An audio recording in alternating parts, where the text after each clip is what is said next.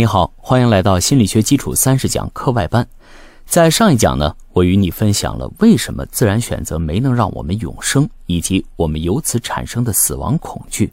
在结尾，我提出要向死而生，因为不知死焉知生啊。在这一讲，我就从心理学的角度来分析一下什么是死。研究人类对死亡的认知，最好的研究对象是儿童，这是为什么呢？这是因为。他们对于生与死理念的萌芽与发展，可以让我们理解成人的死亡理念是如何形成的。心理学研究发现，孩子到了四到六岁的时候啊，开始把人的器官和心理生理功能关联起来，比如肺是用来说话的，胃是用来吃东西的，而心脏则是维持了人的生存。等到了七岁左右，儿童已经能够理解身体功能的破坏会引起死亡。这个时候，他们就开始形成死亡的观念，认为死亡不是诸如睡觉等等暂时性的行为，而是生命的反面。但是呢，非常有趣的是，儿童认为的死亡只是肉体层面上的死亡，而不是精神层面上的死亡。心理学家白令教授做过这样一个有趣的实验，清晰地展示了这一点。白令教授给幼儿园的儿童讲了一个鳄鱼吃老鼠的故事，在展示完老鼠被吃掉的图片之后。他问了儿童一些关于老鼠的肉体层面的问题，比如，既然老鼠死了，它还需要上厕所吗？它还能听到声音吗？然后他又问了一些关于老鼠精神层面的问题，比如，既然老鼠死了，它还会饿吗？它会恨鳄鱼吗？它会想回家吗？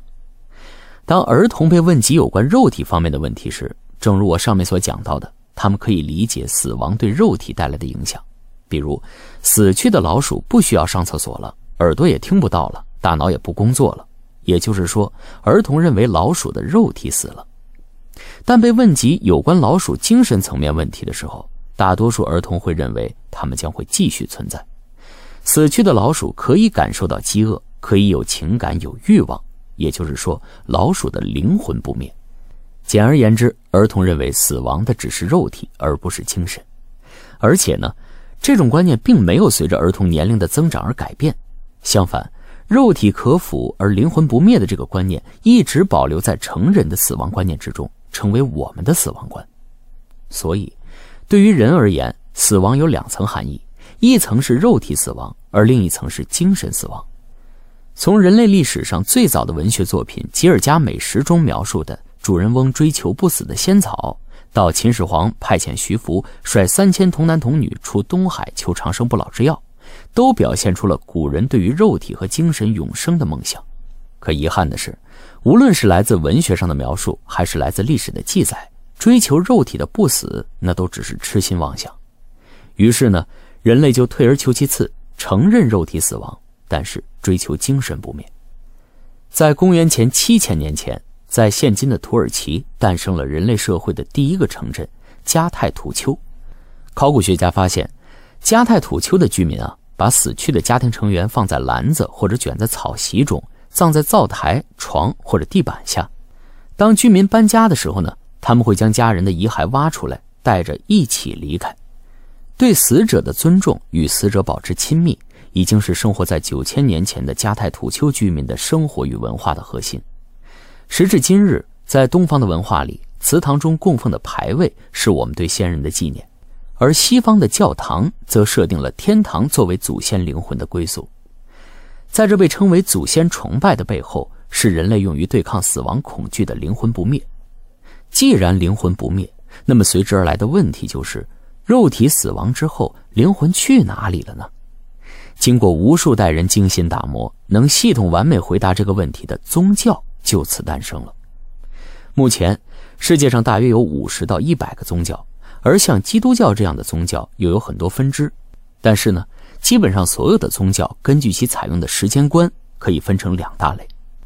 以佛教为代表的宗教认为时间的运动是圆周型的，有如四季的运转，昼夜交替，周而复始。所以在佛教中，今世发生的事都是前世行为的果。而今世的行为又会成为后世发生事情的因，如此轮回往复。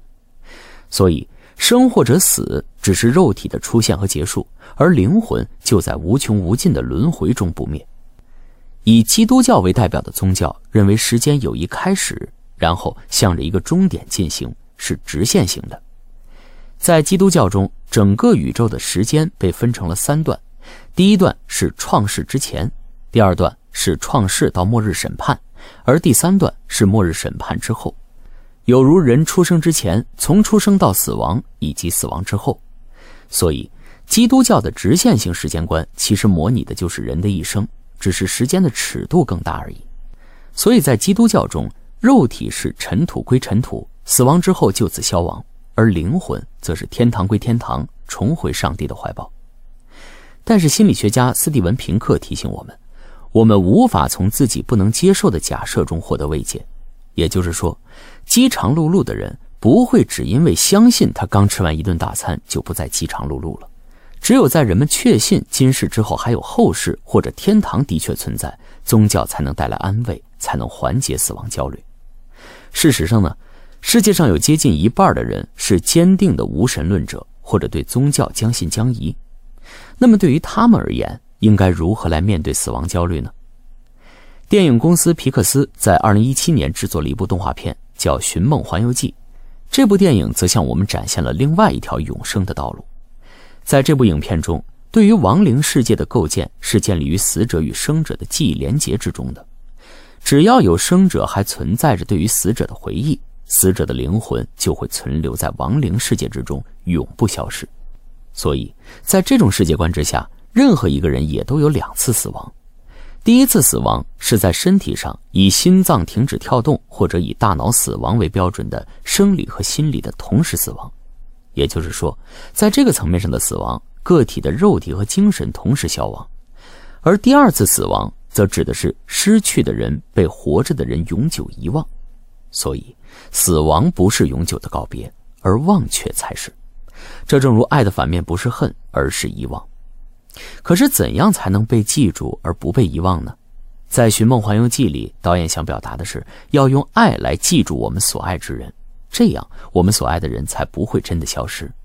但是我们所爱的人以及爱我们的人终将逝去，几代之后雕梁画栋，尽成朽木。遗忘这只是一个时间的问题。在我的心理学基础三十讲中，我提到了大量已经逝去的人，例如亚里士多德、康德、弗洛伊德等等等等。虽然他们的肉身已腐，但是每一次我提及他们的思想，他们就会被记忆起一次。从这个角度上讲，他们从未真的消失，他们已经变成了维系我们这个社会的文明的一部分，已经在人类的文明里永生，直到人类文明的消失。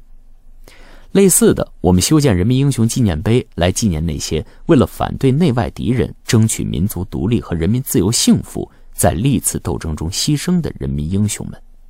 此外，文学艺术作品、科技发明等等等等，都构成了我们的文明。而这些不朽事迹的背后，就是那些由此获得精神永生的人们。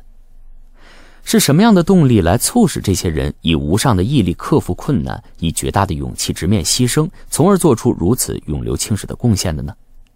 美国堪萨斯大学的三位心理学家共同提出了著名的恐惧管理理论。这个理论认为，正是对于死亡的恐惧，促使我们建立社会、创立文化观、世界观，从而改变世界，在文明中留下自己的一笔。从某个角度上讲，死亡恐惧就像是痛觉，这种痛。让我们不舒适，但是同时也让我们活得更清醒、更充实。古罗马哲学家马可·奥勒留在《沉思录》里说：“道德的完美无缺，在于把每一天当作生命的最后一天来过。”的确，如果你把每一天都当做生命中最后一天去生活的话，你会发现当下是多么的美好。的确，死亡教会我们如何去寻找和争取温暖的东西。更重要的是，死亡也催促我们创造那些可以永续传承的东西。有研究表明，人们在感受到死亡的威胁之后，会更加想要小孩，从而传承自己的基因。但是呢，传承更多的，则是我们坚信的理念和世界观。美国堪萨斯大学的格林伯格教授将法官随机的分成了两组，第一组法官被指示去想象他们即将死去，并写下他们的遗书。最后，这些法官在写下自己面对死亡的感受，而第二组法官呢，则什么都不用想，就像他们平时判案一样。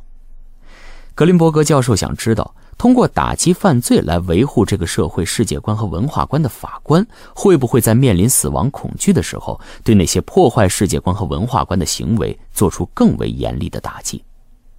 实验结果证明了格林伯格教授的推测。刚刚面对过死亡恐惧的法官，在审理一起卖淫案件时，判处罪犯的平均保释金为四百五十五美元。而没有面对过死亡恐惧的法官，在审理这起完全一样的卖淫案件时呢，判处罪犯的平均保证金只有五十美元，只有第一组法官的九分之一啊。显然，当这些法官面对死亡恐惧的时候，他们更不能原谅那些不符合他们人生观和世界观的行为。从这个角度上讲，死亡恐惧有如苏格拉底笔下的牛虻，正是他的时时叮咬，才能让我们重振雄风，让我们明白生命的价值。让我们追求更高的成就，做出更多贡献，而不是虚度光阴、浑浑噩噩。这就是向死而生的意义啊！每一个人都有两次死亡，一次是众生平等的肉体和精神的死亡，无论是帝王、圣人还是凡夫俗子，在某一个时刻都必须面对，我们无能为力；而第二次死亡则取决于我们，取决于我们对自己的定位。是庸庸碌碌的混过一生，还是为了一个伟大目标不断努力，实现自己的社会价值，助推社会的文明向前进步？在下一讲中，我将讲述什么是我们值得奋斗的社会价值。给你留下一道思考题，请你分享你所追求的社会价值。我们下一讲再见。